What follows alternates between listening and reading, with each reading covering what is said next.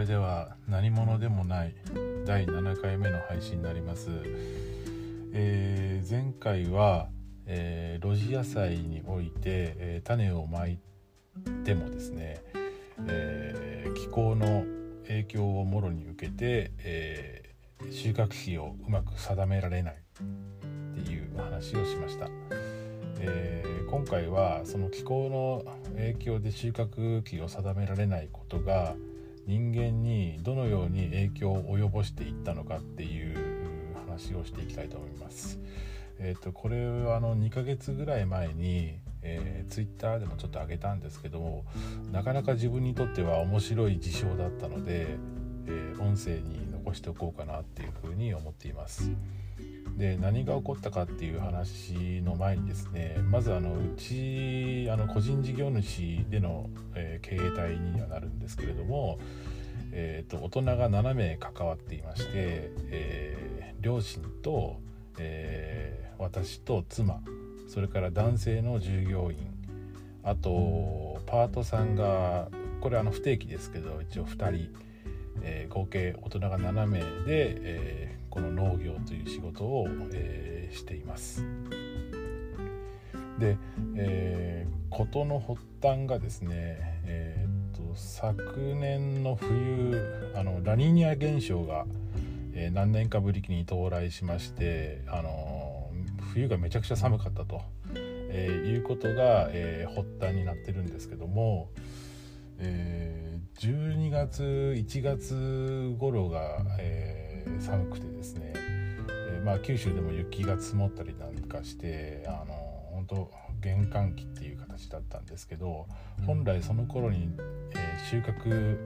予定をしていた、えー、キャベツとかブロッコリーっていうのが、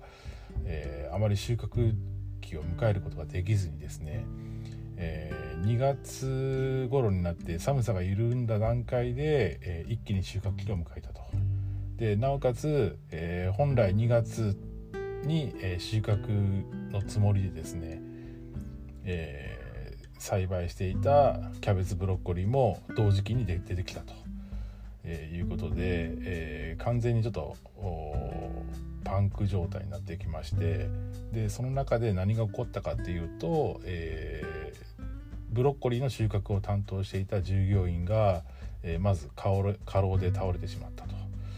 で、えー、その頃私はですね、えキャベツの収穫とあと麦の管理っていうのを担当を分けてやってたんですけども、えー、従業員の穴を埋めるべく、えー、私がブロッコリーの収穫に入りでそうするとあの麦の管理とかがちょっとできなくなってきたんであの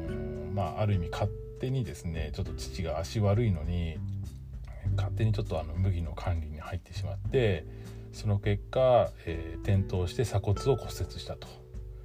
で同じ時期にですね、えー、母は母で、えー、ちょっと慌てて転倒してしまって、えー、膝の骨を折ってしまったと。であとさらにですね、えー、ちのパートさんがですねこれ業務外なんですけど、えー、自転車でちょっと転倒してしまって腕の骨を折ってしまったっていうことで1週間のうちに、えー、3件の骨折が発生してしまいでなおかつ、えー、従業員は過労で倒れていると、えー、いうような、あのー、ことが起こりました。でこれあの本当面白いと思ってですね一番最初の原因っていうのはラニーニャ現象なんですけどこのラニーニャ現象が起こる前に実はうちってあの拡大路線を歩いてたんですよね。従業員も、えー、雇って今ちょうど2年弱1年半ぐらいになるのかな？なんですけど、まあ、従業員を初めて雇うっていうことでじゃあ面積増やさなきゃと。で作る量増やして売り上げ上げないと、えー、従業員給料を払っていかないといけないっていうことで、えー、思いっきり拡大路線に行った中でこのラニーニャ現象っていう一つのえ、異常気象が起こってしまい、綺麗な玉突きのように、えー、人間が1人減り2人減りという形で、えー、現在に至る状態になってます。で、えー、さらにこれまだ続きがあってですね、えー、まず今度負担が来たのは私と妻なんですよね。で妻は、えー、そういった繁忙期とあのいろんな人の負担が一気に来まして、えー、膝をちょっと痛めましてですね。膝に水が溜まっちゃいました。で私は私で、えー、やっぱり腰を相当酷使してしまったんで、えー、腰を痛めて、えー、まあ、整骨院にもう週3日通っているというような影響を受けたのと同時にですね、えー、従業員が、えー、ちょっともう辞めますということで退職を決意しました。えー、っとまあ理由をまあいろいろ聞いたんですけどもやっぱり一番の引き金になったのは、え農業で、えー、体を壊したことによって、将来が不安になったっていうのが1点。もう一つは年齢的なもので、まあ、今年従業員は50歳になるんですけどちょうど50っていう節目の年を迎えて、えー、さらにその自分が、えー、倒れたことによって急激に不安に襲われたそうでして果たして自分はこの体で農業をどこまで続けていけるのかということを、まあ、かなり、えー、考えたようでして、まあ、その結果ですね、えー、まあ、時期はまだ未定なんですけど次の職が決まるまではうちには、えー、いるんですけど、あのまあ、辞めるという決断を下した形になります。当初あの従業員とはですね前の職場で一緒でまああのもしうちであのやるんだったらあの共同経営者的な位置づけで、えー、やっていきましょうやっていう話で2人でやっていこうっていう風にやってたんですけどまあ、えー、まあ、結果的にはちょっとたもとを分かつ形になりました。まあそれについてはですねあのお互い納得をしてるんであの、まあ、それはそれでいいんですけれども、えー、まあ、残された形というかなってしまいましたんで、まあ、これからのですね、えー、あり方をいろいろと